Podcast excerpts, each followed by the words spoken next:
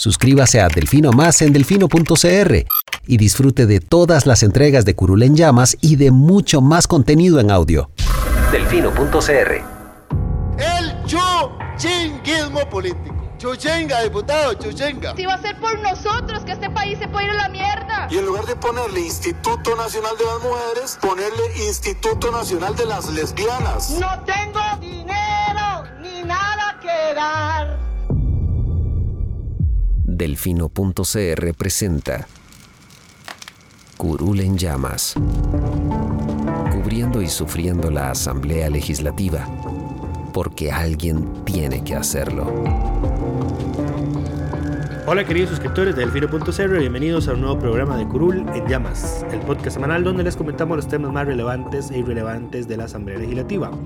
Les saluda Luis Marigal desde el 3 de diciembre del 2021, como siempre en compañía de... May, espero que todas y todos... Nos fue el año. Se, ya casi. Nos quedan... O sea, ya llevamos tres días de diciembre, what the fuck. A, a no ser de que la asamblea se aprueben las adelantos sus vacaciones. No quedan- hemos visto que, que estén haciendo algo por cumplir nuestra petición del episodio anterior. Nos quedan tres, tres episodios este año probablemente. Sí. Pero bueno, el primero de diciembre que vamos a hablar, como todo el año, empleo público vuelve a ser discusión en el plenario legislativo. Hay posiciones encontradas en torno a si el proyecto puede o no avanzar en este momento y vamos a explicarles un poco cuál es la situación. Eh, una vez más, la Asamblea Legisla- Legislativa realizó una votación secreta para elegir en esta ocasión a las 12 magistrados y magistradas suplentes de la Sala Constitucional. Em, hablando de la sala, esta semana se conoció el visto bueno al proyecto de cáñamo y cannabis, eh, que ahora espera únicamente eh, el fallo completo que llegue a la Asamblea para poder ser votado en segundo debate para, y posteriormente vetado por el presidente de la República. Dijo, filtraron en redes sociales que se iba a vetar una parte del proyecto. Eh, y se archivó el proyecto para detener, no, prohibir la exploración y explotación de petróleo y gas natural. Estamos en diciembre y las discusiones son las mismas que tuvimos todo el año. Son los mismos temas. No avanzamos con ninguno. Absolutamente ningún tema de fondo. Decía José María, es que ya, ya estamos en la... Es periodo electoral, pues creo que es la, la cabal, algo, algo así. La cabanga. La cabanga, la cabanga legislativa. legislativa, sí. Sí, sí, los últimos seis meses. Los seis salarios que les quedan. Sí.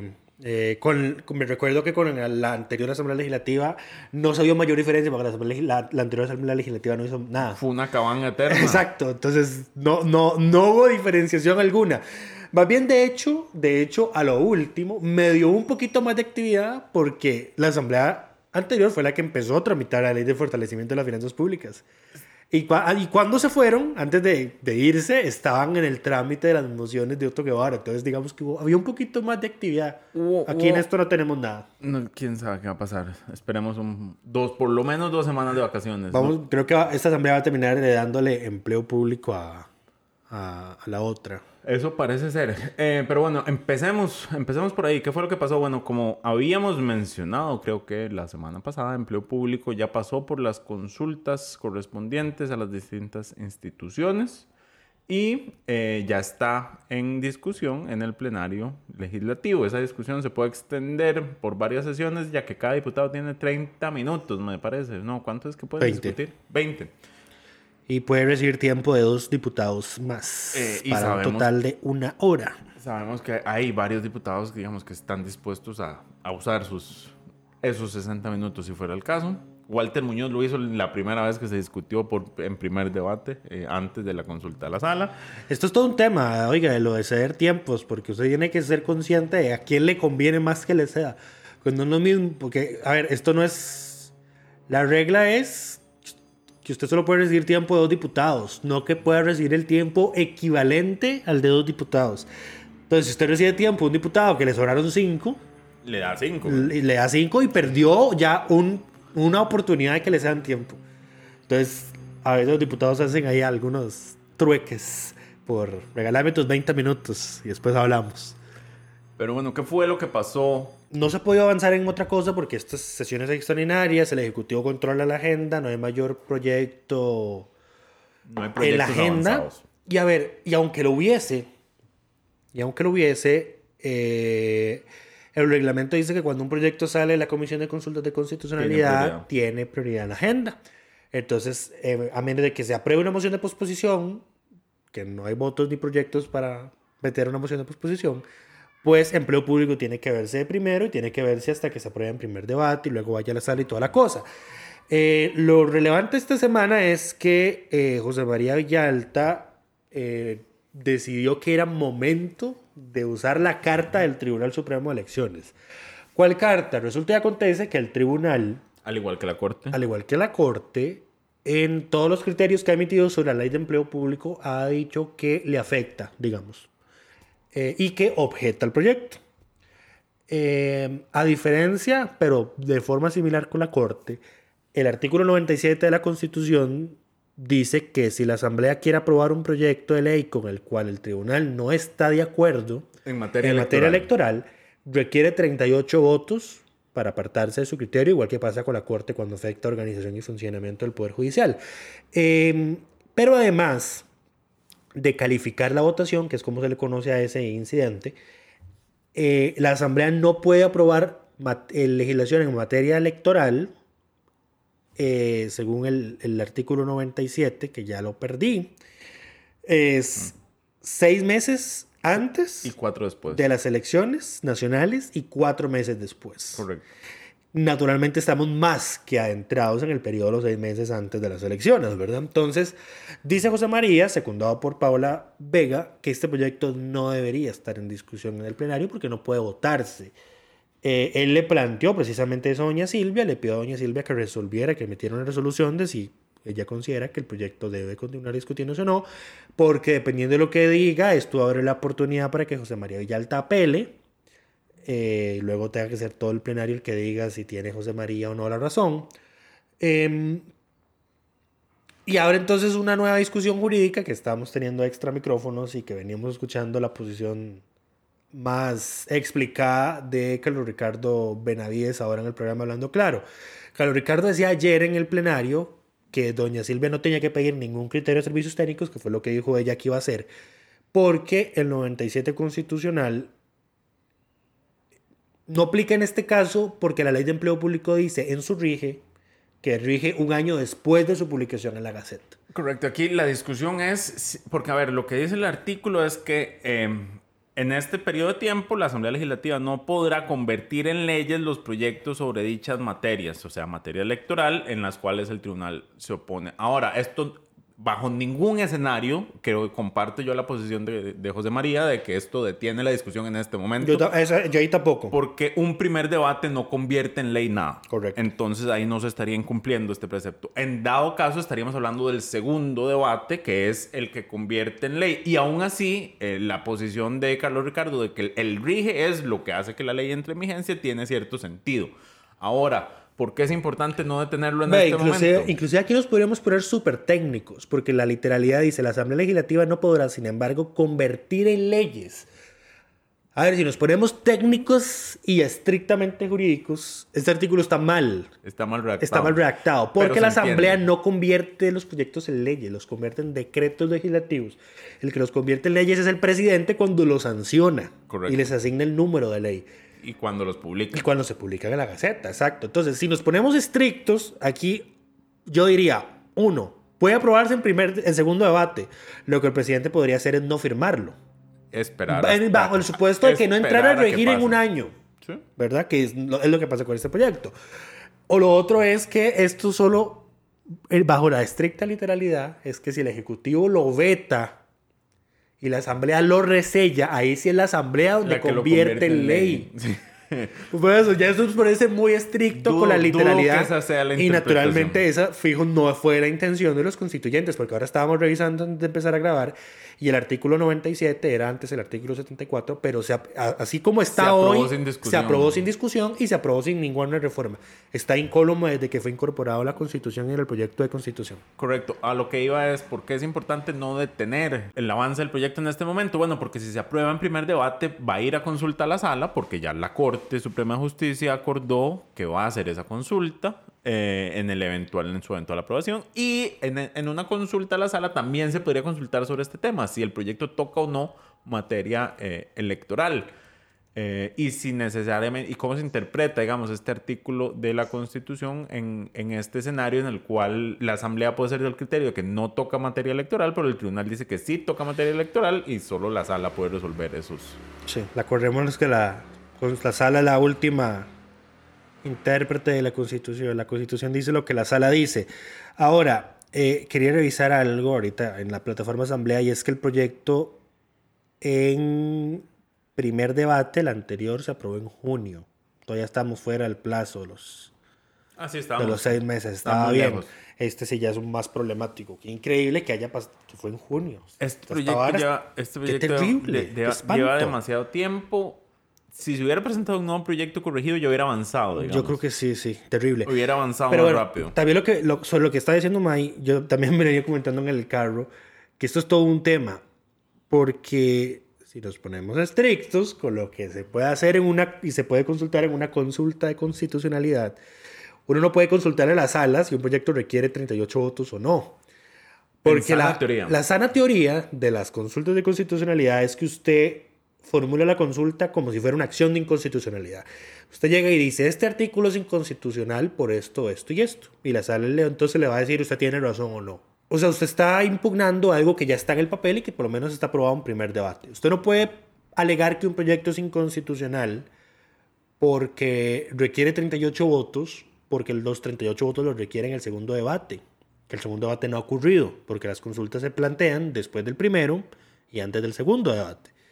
Entonces la sala, al menos en la ley de fortalecimiento de las finanzas públicas, que sí abiertamente dijo, respondió a una consulta a la Asamblea de que la Corte no tiene razón, no afecta organización y funcionamiento y por ende no necesita 38 votos. En aquel momento los regañó. Lo que pasa es que les dijo que no, ni siquiera deberían haberle consultado a la Corte sobre ese tema porque, claro, evidentemente no, no tocaba materia eh, de, No, no, de no afectaba la organización y es- funcionamiento del Poder Judicial. Ahora, ¿cuál sería la salida aquí? Este, eh, en este caso, no, no tiene, pero digamos, si la Asamblea considera que un proyecto como este no toca materia electoral, no enviar la consulta al Tribunal Supremo de Elecciones, aprobar en primer debate y consultar después Sí. por procedimiento. Aquí tenés muchísima razón. Y esto, y, el- y eso fue un- sí, es lo, es lo que mencionabas del regaño, que la sala había hecho el regaño, pero creí que estabas hablando del regaño a la corte. La sala regañó a la asamblea. Correcto, le ustedes no debieron Ustedes no debieron consultado haberle este consultado a la corte porque el Correcto. proyecto no afecta a la organización y funcionamiento. Lo que pasa es que eh, servicios técnicos, cuando emite el criterio jurídico del proyecto, hace un listado de cuáles son las consultas obligatorias y las facultativas. Y servicios técnicos me incluye a la Corte Suprema de Pero Justicia. eso es un error e de el servicios tribunal. técnicos. Claro, pero di, El procedimiento correcto debería ser, si el proyecto no toca ver. materia electoral, no se debería consultar y después hacer la consulta A ver, es- pero es, que cuando, pero es que cuando analizas lo que sucede en la comisión, digamos, sobre el plenario, es que la presidencia o la comisión como tal le ordena a la Secretaría Técnica que haga las consultas. Y la Secretaría Técnica hace las consultas a partir de lo que dice el informe de servicios técnicos. Sí, ese es el Porque los problema. diputados no empiezan a entrar en discusión de no, a esta no, porque discrepamos del criterio de servicios técnicos de, de que sí o no. Además de que para... A ver, yo, no, yo en sana teoría no veo mal pedirle con opinión a una institución aunque no esté obligado a hacerlo. Sí. Me parece que entre más insumos tenga un proyecto, mejor. Por supuesto. Esos proyectos son problemáticos porque ahí to- trastocan las estructuras internas de las formas en las que han venido operando por décadas. eh, naturalmente ellos no se sienten cómodos y por ende se van a oponer. Eh, pero a mí me parece que entre más criterios se tengan, pedidos en su momento, no a destiempo para atrasar y entorpecer, eh, me parece que es mejor. No, no, pero a ver, el tribunal se ha puesto esto eternamente. Desde un inicio ha dicho que. Ah, no, sí, esta es la toca- tercera o cuarta toca- vez. Toca materia electoral. Eh, Lo único que se hizo Villalta fue decir, como, hey, está opuesto en este en momento tiempo. y ya estamos en este periodo de tiempo. Sí. Entonces, eh, bueno, Carlos Ricardo decía, lo que Villalta dice en este momento no es correcto, no necesita pedir ningún criterio porque, uno, el proyecto entra hasta dentro de un año, y dos, eh, un año después de que se apruebe, y dos, eh, porque el proyecto no toca materia estrictamente electoral, A pesar de que el tribunal. a pesar de que el diga. tribunal diga que sí. Correcto. Eh, eso sería un interesante conflicto de poderes. Podría resolverse a través de un conflicto de, conflicto de competencias. No, porque eso dura mucho. No dura mucho, tiene que resolverse como si fuera una consulta, 30 días.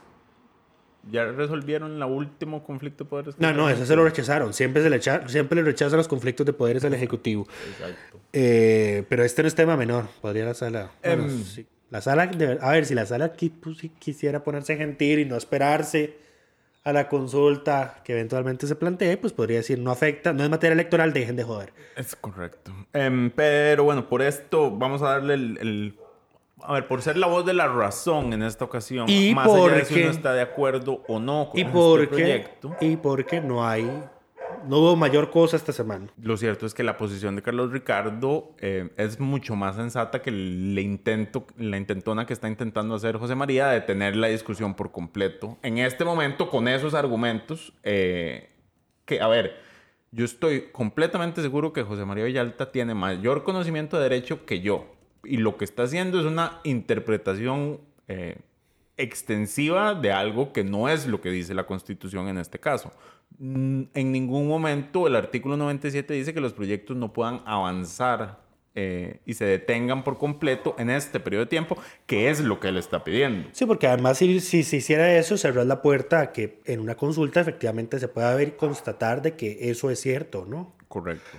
Eh, Pero bueno, por- entonces... por dicha, ojo, por dicha ese artículo habla de elecciones nacionales, porque ahora co- como tenemos elecciones cada dos años, no se podría aprobar nada. eh, técnicamente electoral. las elecciones municipales no son elecciones nacionales. No, Pues suceden en todo el país. pero hay una distinción. Es que aquí a las elecciones generales, a ver, no podemos decir elecciones generales porque ya dejaron de ser generales, porque separamos de las municipales. No lo podemos decir elecciones Nacionales es presidencial. nacionales es por las presidenciales y las, diputa- y las diputadiles. Te, te- te compro el argumento. Pasemos entonces al siguiente tema. La elección. eh, el miércoles, la Asamblea hizo una sesión extraordinaria para conocer única y exclusivamente eh, la elección que tenía pendiente de 12 magistradas y magistrados, 6 y 6. Suplentes de la sala constitucional. Correcto. Suplencias de la Sala Constitucional. Una vez más, eh, la votación se realizó de forma secreta. Una vez más, hubo quienes alzaron la voz. En este caso, me parece que fue. Esta no, vez hubo más discusión porque siempre solo habla Carolina y el resto se calla. Esta vez hablaron eh, Hablaron. Carolina, Nielsen, José María, Paola. Correcto. Y hubo un par de ocurrencias. Eh, doña Hubo Shirley, gente que habló en contra. Doña Shirley, Shirley Díaz dijo que Patricia. ella, que ella tenía derecho a votar en secreto. Qué pecado. Lo cual es... No, es- esperad, no, espérate. Subió el video ayer a Facebook, ella, toda orgullosa, diciendo, es mi derecho constitucional votar secreto. Y yo, mae, qué ganas de ponerle. Yo, señora, ¿usted no le da vergüenza por publicar esto en redes? Es que es, es, es una extrapolación Pues, después- completamente... Después dicen que tengo eh, cizaña contra Shirley. Es una falacia lo que, lo que dice ella, una completa falacia porque la sala ha sido clara de que lo- en la asamblea lo que hay es una representación del pueblo que tiene que ser transparente y pública. Eh, por eso es que les recordamos hace dos semanas, me parece, enviamos un compromiso por las votaciones públicas en la asamblea a todos los partidos políticos que tienen aspiraciones para la asamblea legislativa 22-26, eh, 22-28, perdón. No, o sea, 22-26. ¿Cuánto duran? Ya estoy Cuatro confundido. años, 22, 26. 22-26. Sí. Gracias, ya estoy confundido. es diciembre, es diciembre. Qué ¿A qué costo? ¿A qué costo? Lo, a ver, lo que yo iba a decir es que, eh, además de que están en condición de representantes, el artículo 93 de la Constitución, que es el que habla sobre la votación directa y secreta, habla de que es, es una función cívica primordial obligatoria que se ejerce ante las juntas electorales. Ustedes no votan en juntas electorales, señora, por Dios. Ubíquese. Ubíquese. Por Léase Dios. la Constitución. A todas las personas que aspiran a la próxima Asamblea Legislativa, por favor empiecen por leerse la Constitución. Por Dios, es que no, no se puede ser tan, tan ignorante. Eh, ya a estas alturas del partido, esta sentencia ya tiene rato. Tiene su rato. Sí, sí. Eh, hemos estado en necios desde que salió la sentencia para que adapten el reglamento, todo el reglamento, todo lo que tiene votaciones secretas, a que lo adapten a votaciones públicas. Eh, ya es francamente inexcusable, inexcusable que un diputado de este periodo no sepa lo que dice esa resolución. eh, y que, pues, que, por Dios, No, y lo otro que a mencionar es, eh, bueno, el compromiso que enviamos, asumimos que el partido Nueva Generación, del cual Shirley es candidata a la vicepresidencia, no, no lo estará firmando, a pesar de que su candidato presidencial, cuando le preguntamos en el comparador político, dijo que él estaba a favor de las votaciones públicas. Creo que tiene, tiene eh, temas internos que resolver, don Sergio Mena, con su fracción legislativa, comillas, comillas. entre ella y Eric, Exacto. qué horror. Eh, terrible. Pero bueno, seguimos con el siguiente tema. No, pero eh, breve recuento de, de qué pasó. Increíblemente se nombraron los 12 en primera ronda. Cuando cosa- se vota secreto, nada es increíble. Eh, di, con los suplentes de la sala tercera tuvieron que mandar a la corte a decirle haga otro concurso porque no nos pusimos de acuerdo. Estos se nombraron en primera ronda. Eh, de la lista que publiqué vi que hubo gente que reaccionó muy bien a, a ciertos nombres.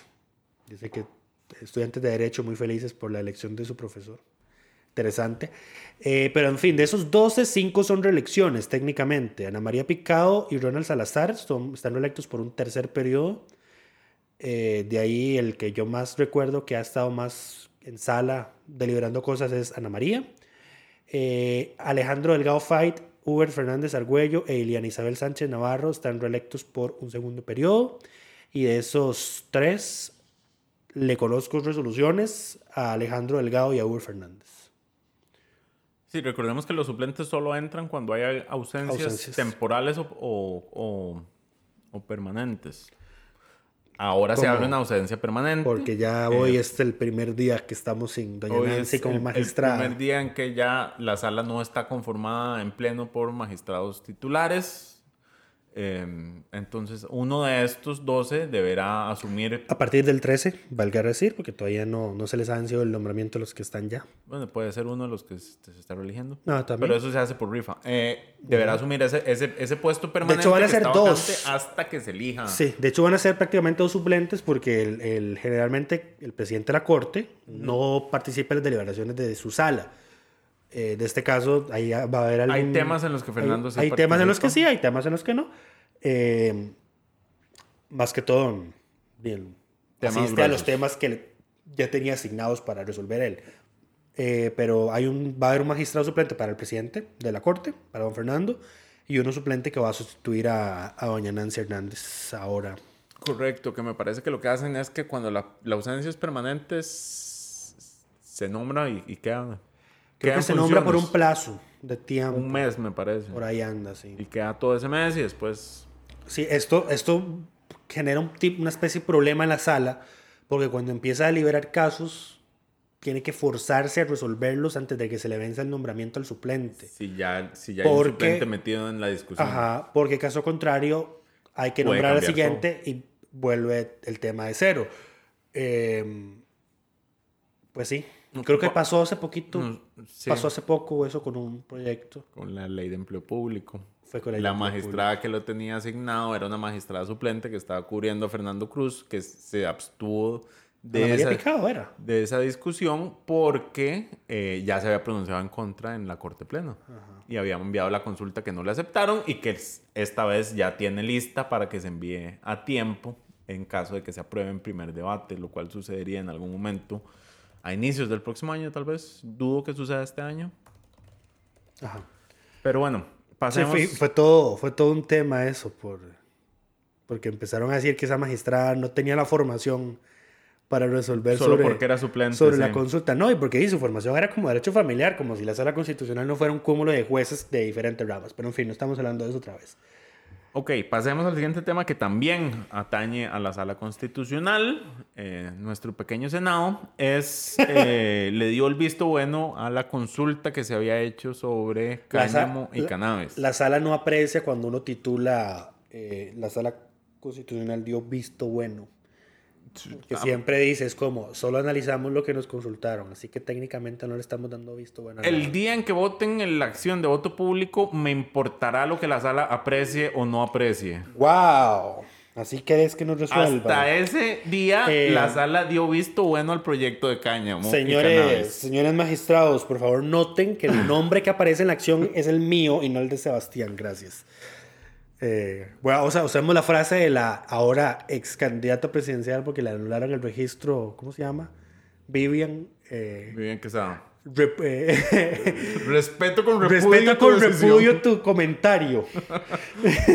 El- sobre el tema, bueno, la consulta se sabía que no tenía pies ni cabeza y había sido presentado únicamente para trazar la votación de este proyecto. Atrasó Eh, más de la cuenta.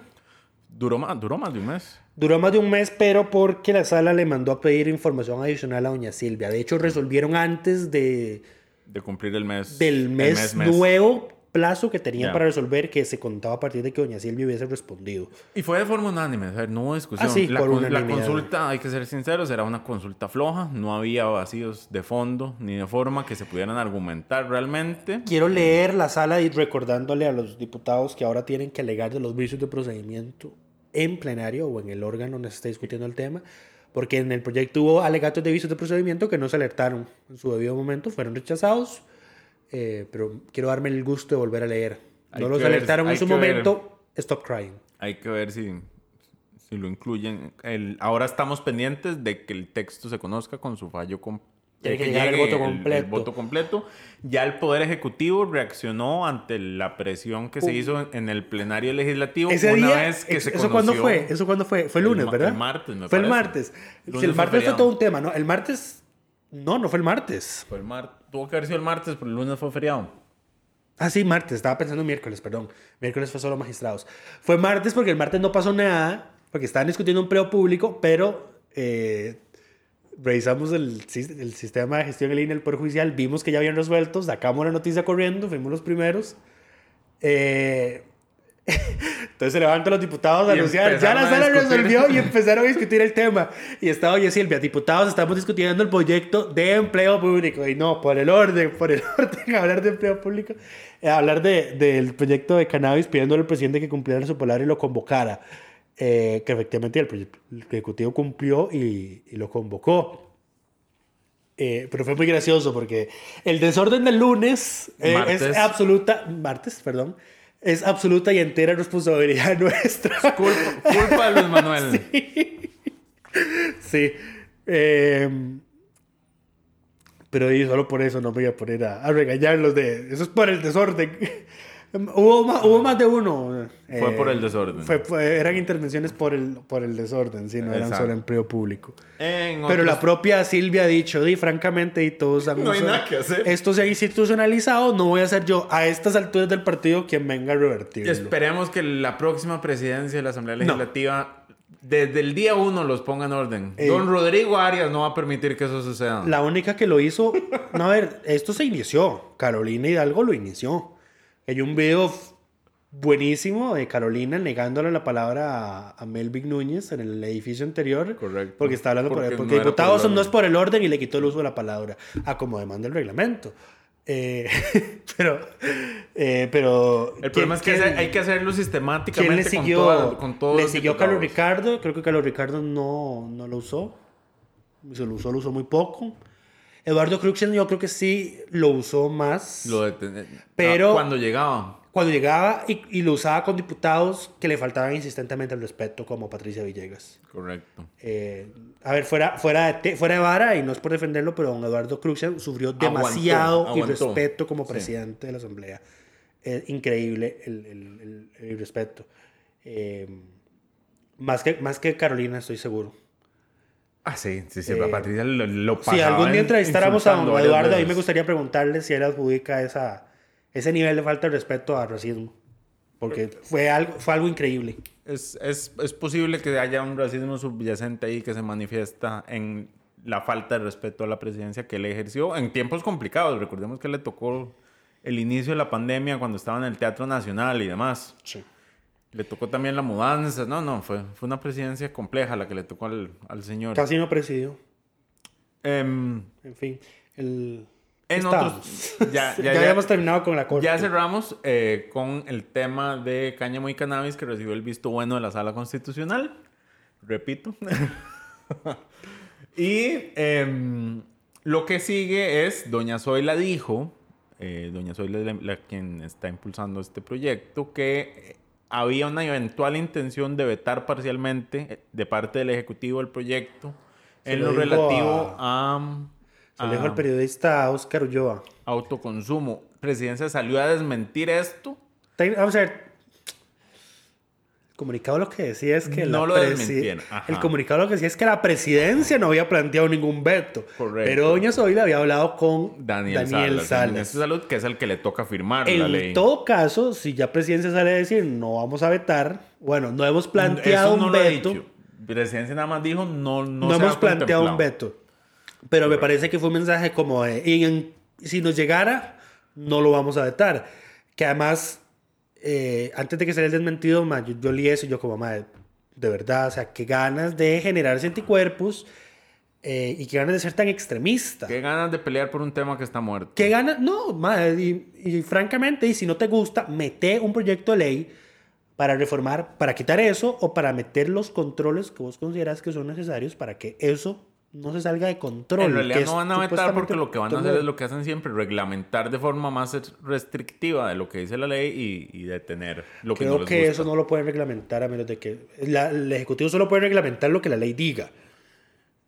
Y no sé si este proyecto dice que solo se puede reglamentar ciertas cosas. Si es así, pues no podría.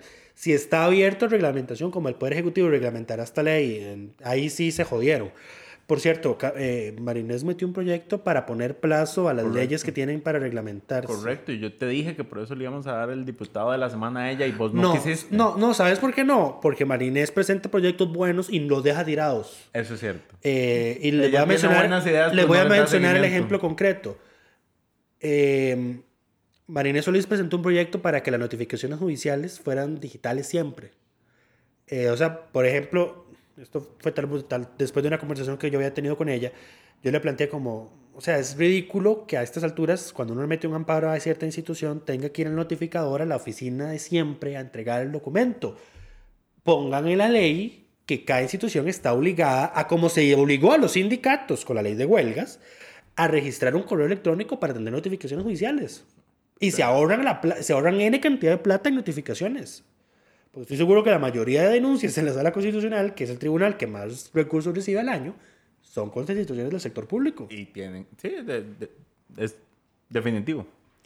Pero bueno, ella presentó el proyecto Y y, lo dejó ahí. Sí, no, no, lo, eh, no le dio pelota. El problema en la Creo que hasta se lo archivaron. Las, las buenas ideas no caminan solas, hay que moverlas. Exactamente. Eh, como ejemplifica mejor que nada Doña Zoila con el proyecto de Cáñamo y Cannabis, que le ha tocado eh, jalarlo y jalarlo. El día en que se vote en primer debate será nuestra diputada de la semana. Otra vez. Otra vez, por eso. No, segundo debate. En segundo no tiene, debate, no tiene que votarse Sí, sí. primero.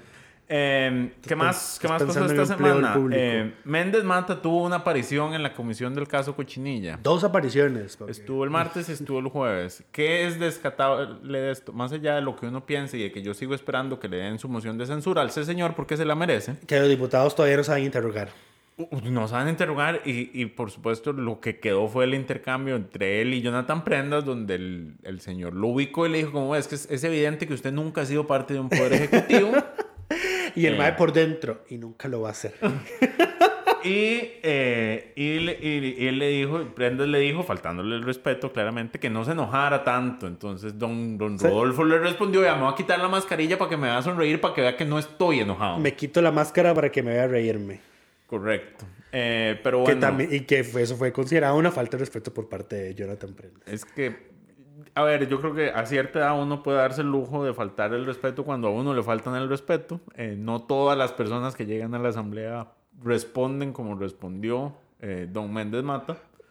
Eh, a pesar de que estoy seguro que todas quisieran poder a- responderle así. a mí me hacen enojan los comparecientes porque no se... No, No se defienden. No. A veces intentan defenderse, pero no usan el punchline necesario como para callarlos. Correcto. Porque esto de que a mí me hagan una pregunta y yo estoy respondiendo y me interrumpan, yo simplemente voy a decir, señor diputado, si usted no me deja responder, no voy a contestar más sus preguntas.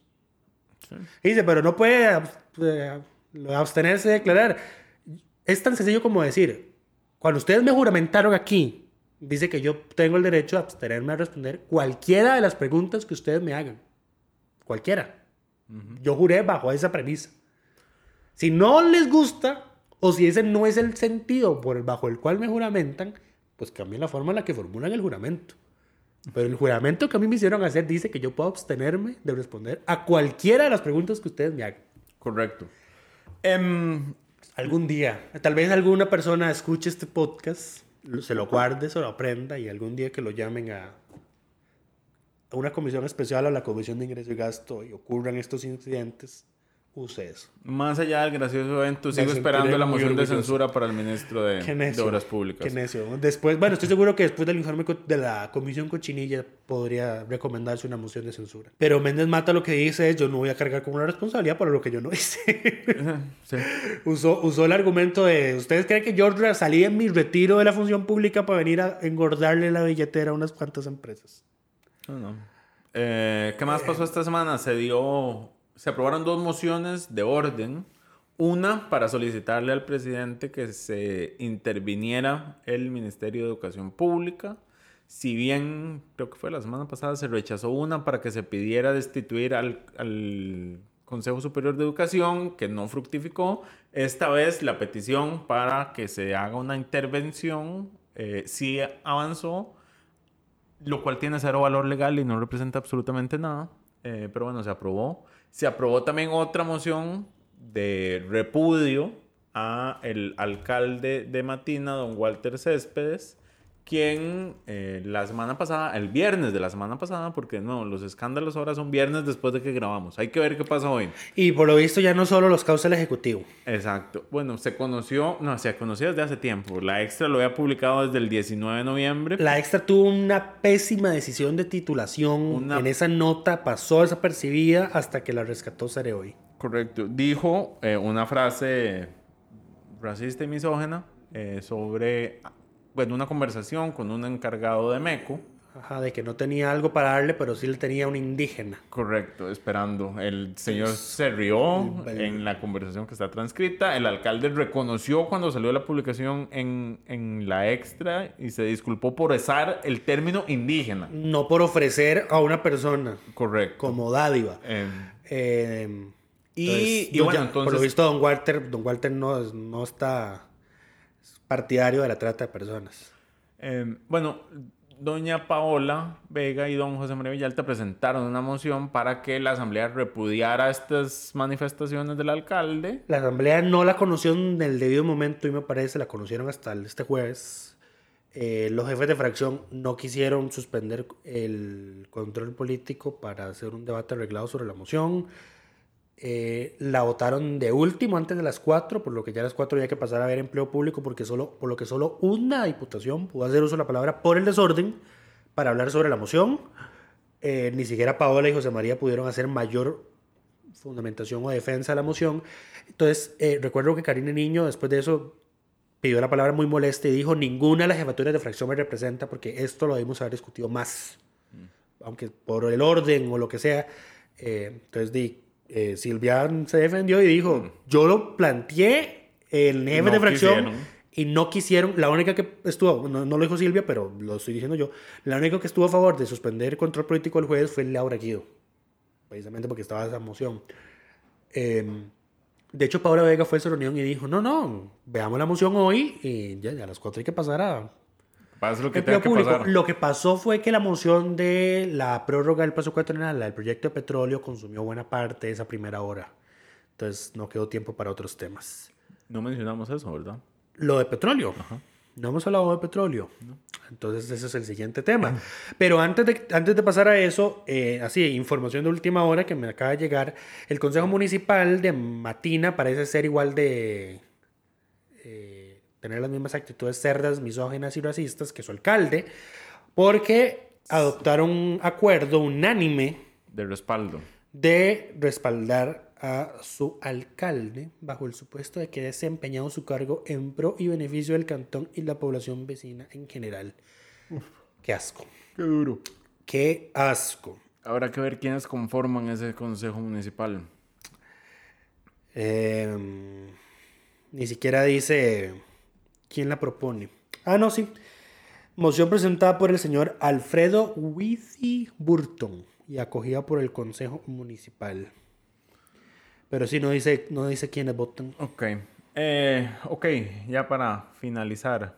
¿Qué fue lo que pasó con petróleo y gas natural esta semana? Bueno, que el proyecto que desde el final de las anteriores sesiones extraordinarias, o sea, estamos hablando de abril, el Ejecutivo dijo esto es prioritario y quiero que lo conozcan.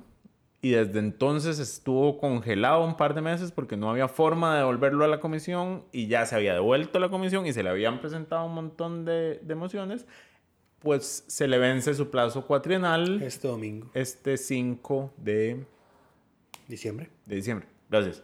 Em, y, y bueno, entonces había la posibilidad de votar una moción de, de, de prórroga del plazo, o sea, cuatro años más. Pero, ¿cuál es el problema? El problema que teníamos desde el principio, una moción de ese tipo requiere 38 votos, los cuales claramente no hay en la Asamblea Legislativa. ¿Cuándo van a pasar una reforma para que los proyectos que no requieren mayoría calificada en su segundo debate no necesiten mayoría calificada para una prórroga de plazo cuatrienal?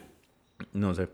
Em, en fin, el Ejecutivo reaccionó eh, molesto, bueno, no molesto, pero Ya era pre... A ver, todos sabíamos que eso iba a pasar. todos sabíamos que esto iba a pasar. Es más, nosotros llevamos seis meses desde mayo diciendo que presenten un nuevo proyecto justamente porque esto iba a pasar y porque el proyecto que, que existía no iba a avanzar. Eh, y si ya lo hubieran presentado en aquel momento, ya estaría cumpliendo su plazo de, en, de comisión para la guillotina legislativa. Ya estaría a punto de llegar a eso, si hubiera estado convocado todo este tiempo.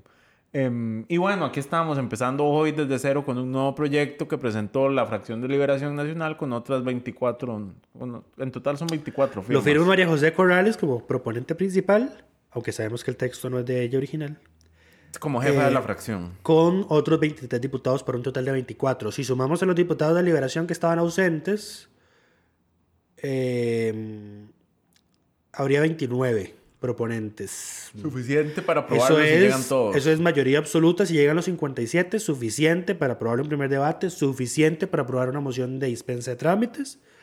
Eh, no es suficiente para una vía rápida. Eh, lamentablemente, el- la vía rápida a la que la comisión a la que se le asigna no puede dedicarse más a otra cosa que no sea ese proyecto. Ex- Y hasta se ponen, creo que, límites de la cantidad de mociones que pueden presentarse. Todo, todo es todo un tema. Ese mecanismo es como el nuevo 208 bis, pero nunca se ha usado. Eh, no es fácil la dispensa de trámites. Pero sí hay que empezar de cero. El Ejecutivo ya lo convocó a sesiones extraordinarias. Supongo que ya doña Silvia le habrá asignado comisión a la Comisión de Ambiente.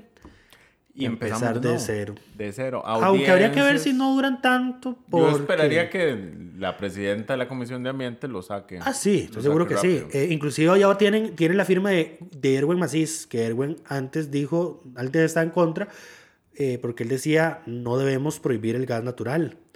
Eh, ya Erwin leyó, aprendió, entendió que para un país que no usa, eh, que no refina, no produce hidrocarburos, eh, el gas natural no es una energía de transición, es un retroceso. Él lo entendió, lo dijo, yo ya lo comprendí y por eso estoy votando a favor de la prórroga y firmé el proyecto. Erwin firmó el proyecto, fue el único diputado del PUS que lo firmó. Oh, wow. Eh, nos resultó más progresista en este punto que hasta María Vittemont, Muy bien. incre- por increíble que parezca. Eh, pero Erwin es parte de la Comisión de Ambiente, por lo que prácticamente ese proyecto puede salir lo suficientemente rápido de ahí. Dependerá de cuántas mociones les metan una vez salga de la comisión.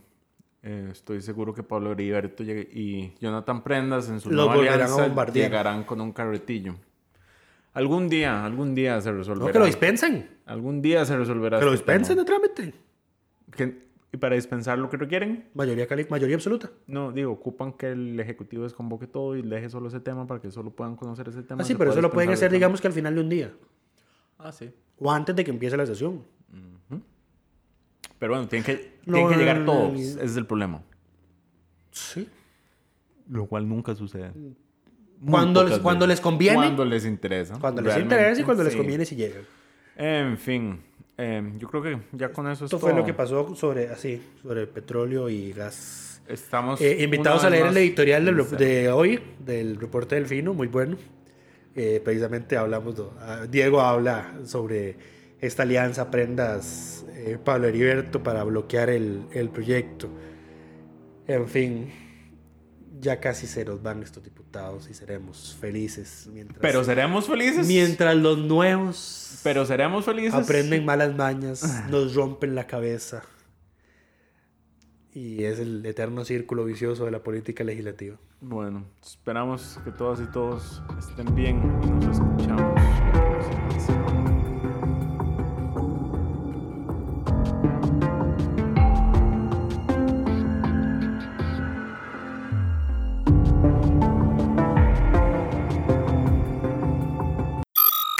Suscríbase a Delfino Más en delfino.cr y disfrute de todas las entregas de Curul en Llamas y de mucho más contenido en audio. Delfino.cr